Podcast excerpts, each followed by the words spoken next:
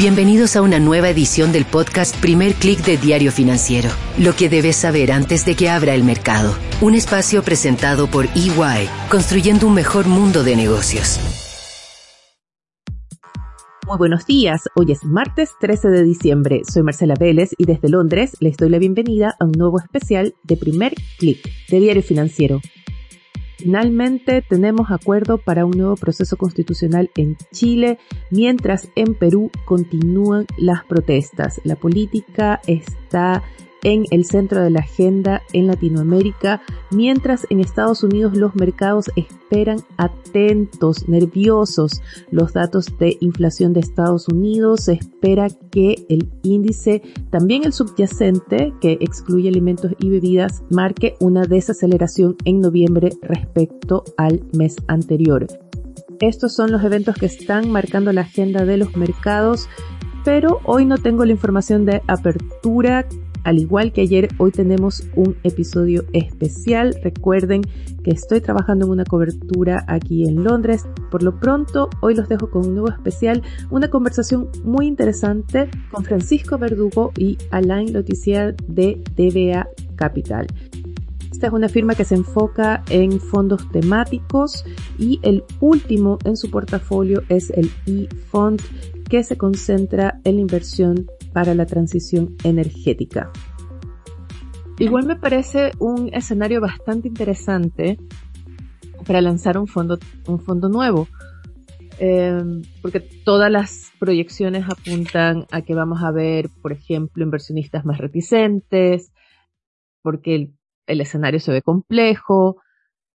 No fue un factor que tomaron en cuenta o creen que el argumento, la base detrás de este fondo es tan potente que desafía un poco ese escenario más complejo que vamos a tener el próximo año? Sí. Siempre tomar la decisión de lanzar un fondo va a ser muy compleja, ya sea porque los mercados están subiendo y los inversionistas quizás lo empiezan a encontrar caro, o porque los mercados como este año han caído mucho y obviamente hay, hay un poquito más de miedo, reticencias por tomar eh, riesgo, como se le dice cuando uno invierte en fondos de este tipo. Pero en la visión nuestra es que nos preocupa el largo plazo y, la tendencia realmente subyacente, eh, no pensando en un año ni en dos años, sino que cuando armamos algo en base a tendencias, lo que estamos mirando es ojalá 10, 20 años hacia adelante, en donde creamos que eh, hay una oportunidad grande en la que se va a invertir mucho dinero y en la que compañías, gracias a la creatividad que tenemos los humanos, van a ser capaces de aprovechar estas oportunidades em, para hacer sus empresas rentables y obviamente en este caso solucionar un problema gigante como es el, el que tenemos como humanidad, que probablemente es el más grande que hemos enfrentado para, mm, para hacer frente a este cambio climático y todo el tema de, de las emisiones de CO2 que, mm, que sin lugar a duda hoy día eh, se habla por distintos lados de distintas cosas, pero no sé si tú o si ustedes ven algo más importante eh, como, como algo que nos puede afectar a, todos los humanos por completo. Complementando un poco lo que decía Francisco, como era esto más difícil salir con un fondo en, a principios de año donde veían los mercados prácticamente en su pic. Hoy día, eh, si crees, yo, yo lo entendería más como una oportunidad eh, estar saliendo hoy día sino que también hoy día con, con todo el tema de la crisis energética es un foco de atención muy importante eh, para los países que de hecho han fortalecido mucho sus políticas hacia avanzar a matrices cada vez más renovables. Todas esas noticias que hoy día estamos viendo, de cierta manera le llegan bien a, la tendencia y particularmente al fondo, pensando en que todo esto se va a ir acelerando. Fue esta semana salió un reporte de la, de la IEA, la Agencia Internacional de Energía, donde ellos mismos estaban pronosticando que esta tendencia iba a ser mejor en el corto plazo. que efectivamente está creciendo más rápido de lo que ellos pensaban. ¿No es también el apostar por fondos temáticos, o sea, teorías de inversión o fondos temáticos, una forma de protegerse, estoy pensando en inversionistas retail sobre todo, de protegerse ante la volatilidad o ante, no sé, bajas puntuales o coyunturales en los mercados y en los activos? Siempre es más fácil aferrarse a algo en lo que uno cree. Y, y esa creo que es una, una particularidad de los fondos temáticos, ya sea de la digitalización del mundo o de, o de la electrificación o de lo que sea, que es algo en lo que uno puede de alguna manera palpar y decir, ¿sabéis que yo realmente veo que eh, se está generando más limpio, que vamos a terminar ocupando, eh, no sé, autos eléctricos o las casas van a tener baterías que van a almacenar eh, la energía solar que se genera durante el día. Y eso eh, creo que pensando en este mundo más retail de, de inversionistas que, que obviamente mm, les cuesta mucho ganarse la plata, ahorrar y después quieren algo en lo que puedan hacer crecer su dinero, creo que para aguantar los momentos malos son fondos que pueden ser eh, muy positivos. Eh, y en este caso de, de, este fondo de electrificación, además en los, en los backtests que hicimos de cómo se ha comportado la historia, eh, la composición que tiene de compañía, al menos hasta ahora, ha hecho que sea un fondo bastante defensivo en los momentos malos. O sea que cuando los mercados han caído, el fondo se ha comportado bastante mejor que el mercado en general. Entonces, e, esa combinación creo que puede ser súper buena para los inversionistas retail o incluso para inversionistas profesionales eh, que, puedan estar mirando estas cosas. Al final, el mundo profesional también se está moviendo muy fuerte hacia eh, tomar en cuenta, más allá de solamente el ESG, sino estas estrategias pensadas solamente específico en el mundo sustentable.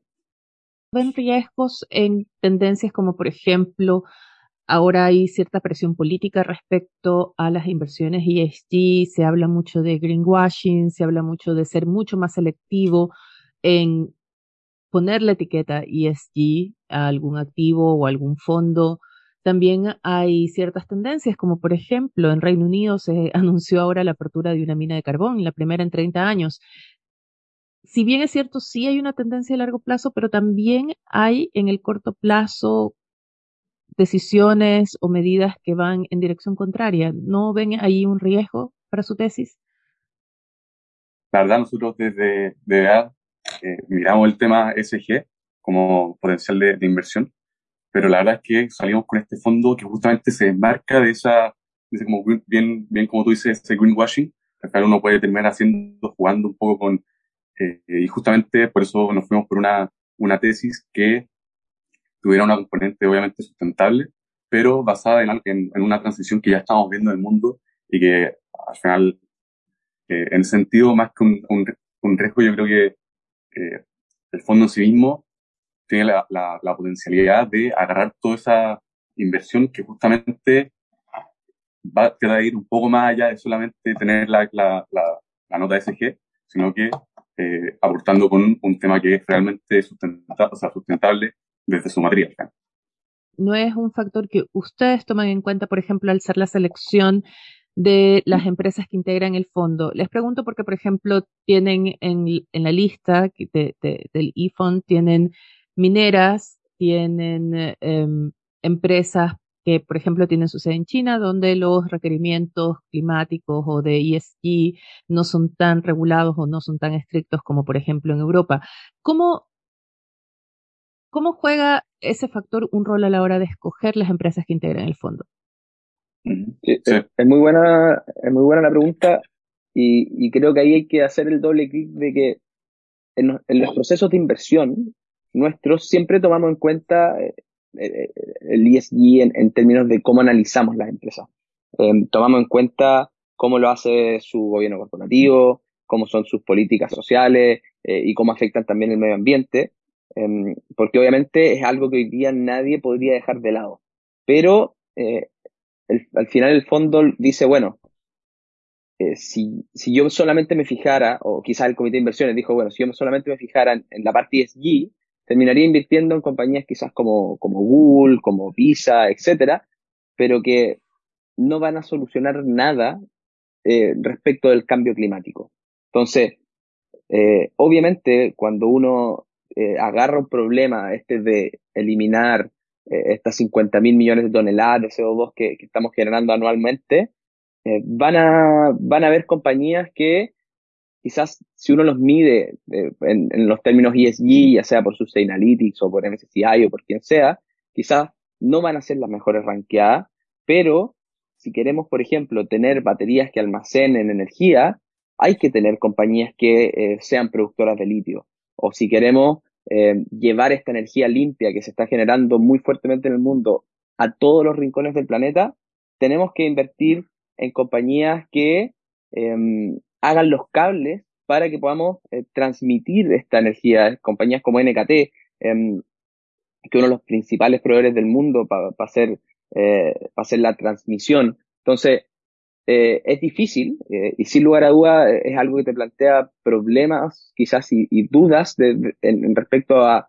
al ESG, pero creo que son, creemos que son concesiones que hay que hacer dado este fin mayor que tiene el fondo que es fijarse en esta transición eléctrica tan necesaria para el mundo. ¿Qué riesgos entonces ven eh, a su tesis de inversión? O sea, me imagino que dentro del análisis tienen que tener identificadas algunas amenazas. Sí, sí, justamente ahí las principales que, vemos nosotros, te diría que son básicamente los cuellos de botella que puedan hacer que esto sea más lento de lo que se está predictando. Entonces, por ejemplo, eh, hace poco salió, salieron reportes de que se van a requerir 15 minas de litio nuevas para poder fabricar todas las, eh, extraer todo el litio, eh, tener las baterías para que podamos electrificar todo, eh, que hoy día no están en el pipeline de proyectos para que podamos tener justamente ese litio. Entonces, eh, hoy día nuestro, los, los mayores riesgos vemos son de cuellos de botella, riesgos de ejecución también, que estos proyectos que van a ser grandes, estás cambiando toda una infraestructura mayor, eh, que no solamente que va más allá de la generación, sino que también va por parte de la transmisión y el almacenamiento de esta energía eh, renovable, que son cambios que, que justamente se, se degeneran por esta transición, eh, y que básicamente eh, estos proyectos se lleven a cabo en, los plazos que están definidos. Eh, hay que poner a mucha gente de acuerdo para que se terminen llevando los plazos, pero eh, es, algo que se puede hacer, básicamente. Cuénteme un poco de la configuración del fondo, porque tienen una mezcla muy interesante de empresas. Lo primero que uno pensaría cuando uno piensa en un fondo de energías limpias sería, no sé, fabricantes de paneles solares, algunas empresas de energía eólica o de energías renovables no convencionales, pero ustedes tienen otras empresas también. Eh, cuénteme un poco del mix que buscaron y por qué el respectivo peso que tiene cada, cada sector o cada fase de la industria en el fondo para lograr este objetivo, eh, porque todo esto se construye en base a este objetivo de, electrificación del mundo, hay cuatro principales eh, pilares, por decirlo así, que, se tienen, que tienen que estar muy conectados. Tenemos que generar limpio, o sea, tenemos que eh, generar en base a, plantas eólicas, a plantas solares, y ahí tuvimos que tomar una decisión difícil en la que decidimos incluir el, la parte de, energía nuclear, porque lamentablemente hoy día, eh, como no tenemos grandes eh, almacenadores de energía eh, y los humanos consumimos, consumimos la mayoría de la electricidad cuando ya no está el sol, por decirlo así, necesitamos una energía base y ojalá que sean lo más limpias posibles. Y ahí cuando uno hace los análisis, la energía nuclear te da muchísimo más limpia que la, que, el carbón y, y, algunos otros comparables, a pesar de todo, todo lo que uno pueda tener en la cabeza por, por, por, lo que ha pasado en la historia, pero hoy día el desarrollo tecnológico ha llevado a que sea una energía muy, muy limpia. Eh, y esa energía... Acá en Europa eh, pegarían, eh, Francisco, acá en Europa pegarían el grito al cielo escuchándote decir eso. Pero eh, hace un tiempo, este año salieron algunos, eh, han salido ciertos acuerdos en los que han incluido la, la energía nuclear como energía limpia. Al final, el mundo se va dando cuenta que, que para hacer esta transición hay que hacer algunos cambios eh, y, hay que, hacer algunos cambios en algunos modelos mentales que, que, que tenemos muy arraigados, pero, pero que son necesarios eh, si queremos eh, solucionar este tema de, de, la generación limpia. Y, y, como te decía antes, bueno, esta energía limpia hay que transmitirla eh, para, todo, para todos los lugares del mundo. Eh, muchas veces por ejemplo, en Chile generamos con paneles solares en el norte, generamos con, con mucha energía eólica en el sur, eh, y donde más se consume en Santiago, por lo tanto hay quien transportarla y para eso hay que hacer estas carreteras eléctricas que ojalá en algún momento nos permitan, para que no se pierda energía, porque hoy día también hay, hay un, hay un, hay, hay algo que quizás a veces pasa desapercibido, pero hoy día se bota mucha energía porque no es no, no somos capaces de, transmitirla eh, a tiempo y ocuparla, ni almacenarla. Eh, por lo tanto, ojalá que esta energía se almacene y, para eso están todas estas compañías de, de, del mundo más del litio, para que eh, terminemos ocupando energía limpia. Hoy día, si uno ocupa un auto eléctrico, pero que la, base de generación de ese país es 100%, 100 a carbón, ok, estás haciendo una parte positiva por tener un auto eléctrico, pero en realidad lo cargaste con energía sucia. Entonces, para que todo esto funcione, esta cadena se tiene que conectar eh, de una manera perfecta y, y, lo mejor de todo es que si, si tú ves el problema de, de, las, de las emisiones, eh, el 75% de, de ese problema se genera por cómo generamos y cómo ocupamos energía. Eh, y la parte positiva es que ese 75% tiene un potencial de ser net cero. Entonces,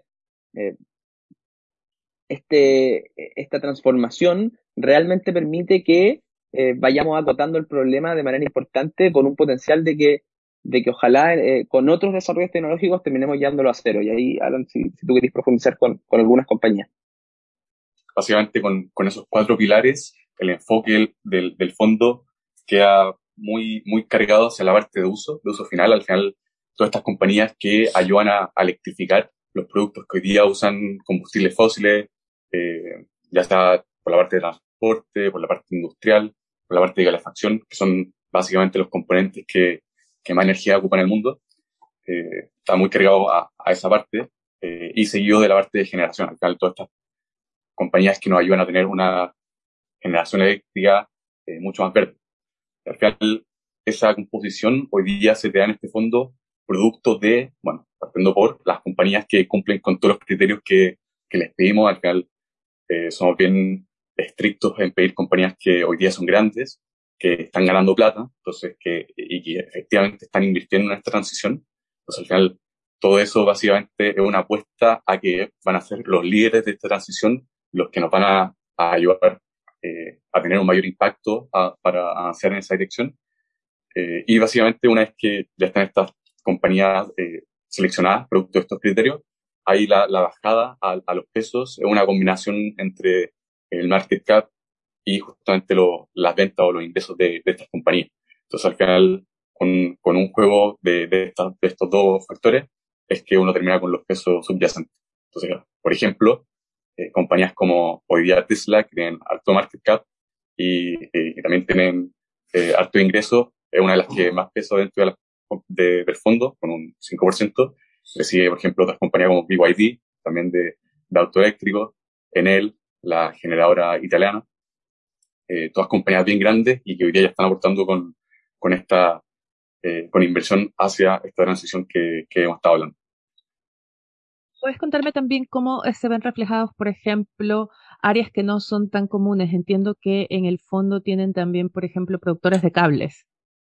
Sí, eh, es, un, un, tema muy, muy interesante porque al final lo que uno ve y lo que uno más escucha son más bien estas dos puntas que comentaba Francisco, el, tema de la electrificación final y también por el otro lado el tema de la generación. Todos escuchamos paneles solares, turbinas eólicas, pero ya una vez que empezamos a hacer la segunda derivada de, de, qué es lo que requieren estos, estos dos puntos para, funcionar, empiezan a, a, entrar estas industrias que son, que están más ocultas, como tú dices, el tema de la transmisión, al final, que todas estas fuentes renovables que generalmente se encuentran lejos de donde vive la gente, te pongo el, el, el, caso particular de Chile, donde el mayor potencial solar se encuentra en el norte, el mayor potencial eólica en el sur, y uno requiere mover esa energía hacia donde más se utiliza. Ahí entran a jugar el tema de los, los kilómetros de cables que se requieren para poder conectar estas fuentes renovables con eh, los polos de, de, su uso. Y también, como mencionaba Francisco, el tema del almacenamiento. Al final, producto de que nuestra matriz de generación empieza a depender fuertemente de fuentes que, que son variables durante el día, uno va a empezar a requerir cada vez más almacenamiento de estas energías durante el día para que las podamos usar principalmente de noche a jugar eh, muy fuerte el tema de las baterías y sobre todo las baterías de litio, que son básicamente la solución que hemos encontrado hoy día a este problema. hay un tema de distribución geográfica que me llama un poco la atención y es dos cosas. El peso bastante pequeño que tiene el Sudamérica como región, pensando en que, por ejemplo, se dice que las principales reservas de todo lo que se necesita para esta transición energética está en la región. Y el otro es el peso mayoritario que tiene Europa en este fondo, dadas las proyecciones pesimistas que hay para Europa. Al final, hoy día estamos limitados, producto del tamaño del fondo, a invertir también, a dejar de invertir en, China, por ejemplo, donde se requiere una, una certificación. Actualmente, una vez que, el fondo crezca y, y podamos conseguir esta certificación para empezar a invertir en China, ahí vamos a ver muchas más compañías que puedan entrar a este fondo, que justamente es donde básicamente se producen gran, gran cantidad de, de paneles solares. Y respecto al, al tema de, de Sudamérica, de, de, por qué es tan chico, básicamente es un tema de, bueno, de, de tamaño. Al final eh, son pocas las compañías que, que, pueden llegar a cumplir con los criterios que veimos. Las compañías, de hecho, que se encuentran en Sudamérica son solamente eh, de cobre y de litio. Tienes toda una cadena en la que Sudamérica no, no, no participa y que es, parte importante de, la electrificación y donde vemos los mayores ingresos y los mayores market básicamente. Y por último, ¿qué deseos tienen para 2023? Puede ser de cualquier ámbito. Tengo hartos deseos, eh, ahí podríamos pedir agrandar el saco mucho de la viejita Pascuero Marcela, pero... Digamos que es un viejito Pascuero generoso, ¿ok? Generoso, ok. Eh, ojalá que los mercados se recuperen, porque había, creo que en Chile se estaba dando un, un mix en que mucha gente se estaba convirtiendo en inversionista. Eh, y obviamente uno ve que, en los estudios que a la gente le gusta perseguir los retornos y, y obviamente se asusta cuando las cosas caen.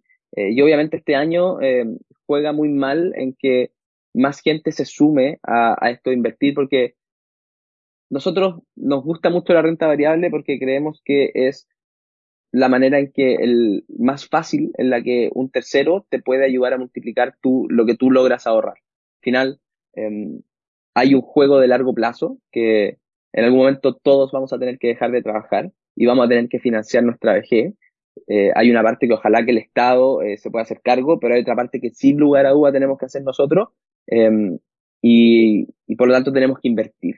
Y, cuando invertir en renta variable probablemente es lo que más te va a multiplicar tu plata. Entonces, eh, ojalá que el mercado se pueda recuperar para que la gente se vuelva a animar con esto, lo pueda hacer parte de su vida, porque, porque les va a mejorar sin lugar a dudas su futuro. Así que yo me quedo creo que con ese, con esa pedida del viejito Pascuero. Voy a pedir unas zapatillas también, pero, pero, pero para el resto, eso. Yo creo, yo creo que esas son más posibles. para mí, complementando un poco lo de Francisco, pero más que que el mercado se recupere. Lo mío más por el lado de que las personas empiecen a ver esto como una oportunidad, que el, mercado haya caído y, hoy día sea un punto de entrada, que la gente al final lo, se haya, vaya aprendiendo estos conceptos y, y, lo vaya viendo justamente más como una oportunidad como, que como un riesgo, que no, que no dependan tanto del, del sentimiento del mercado, sino que, sean inversionistas responsables y que hagan todos los meses metiendo plata. Y, y yo me acabo de comprar zapatillas, así que estoy bien por ese lado. Yo, yo me voy a poner en una campaña en 2023, comenzar todos los días a recordarle a la gente que hay que ahorrar para la pensión. Independientemente del sistema, independientemente de lo que haga el Estado, hay que ahorrar para la pensión. Bueno, con eso terminamos. Muchísimas gracias. Con esos buenos deseos y mi promesa de recordarles siempre de la importancia de ahorrar, me despido por ahora. Los invito a que sigan actualizados de las noticias del día y más visitando nuestro sitio web de f.cl. Yo les deseo que tengan un buen día. Nosotros nos reencontramos mañana. Esto fue el podcast Primer Click de Diario Financiero. Lo que debes saber antes de que abra el mercado. Un espacio presentado por EY, construyendo un mejor mundo de negocios.